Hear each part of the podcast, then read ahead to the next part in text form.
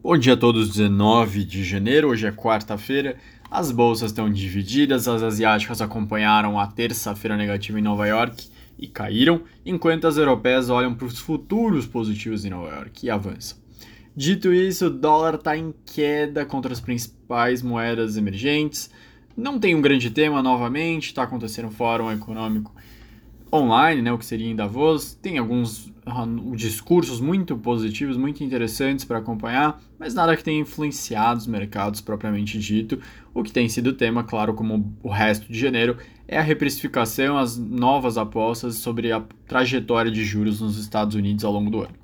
Tenho dois destaques fora do Brasil, dois no Brasil. Primeiros fora são de inflação.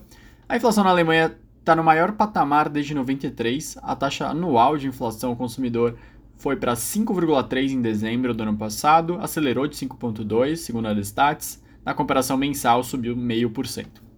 Em 2021, o CPI alemão ele teve uma alta média de 3,1 contra 2020, esse sim, maior desde 93.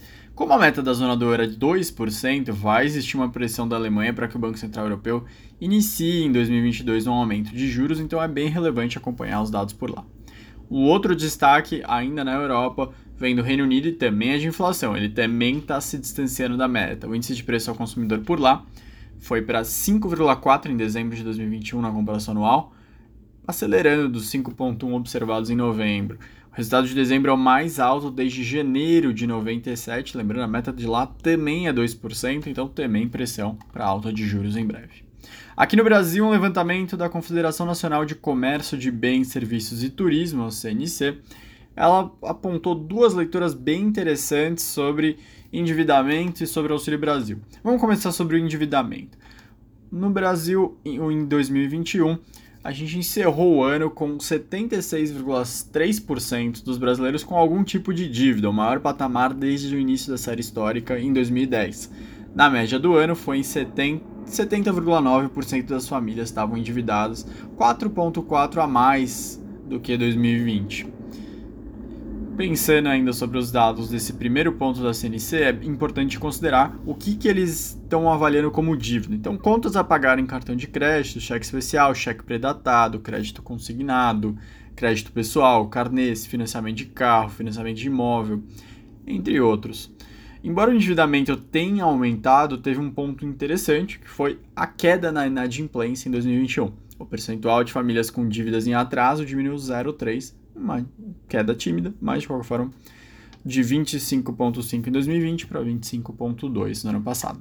O último destaque ainda da CNC é que eles fizeram uma leitura sobre o Auxílio Brasil.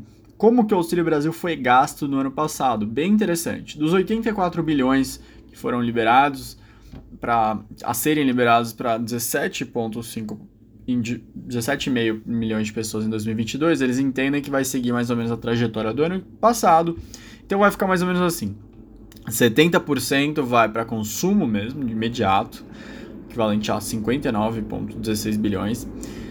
28 bilhões de reais vão ser gastos no varejo e 31 bilhões de reais em serviços. Isso é bem importante quando a gente faz dinâmica de PIB para esse ano.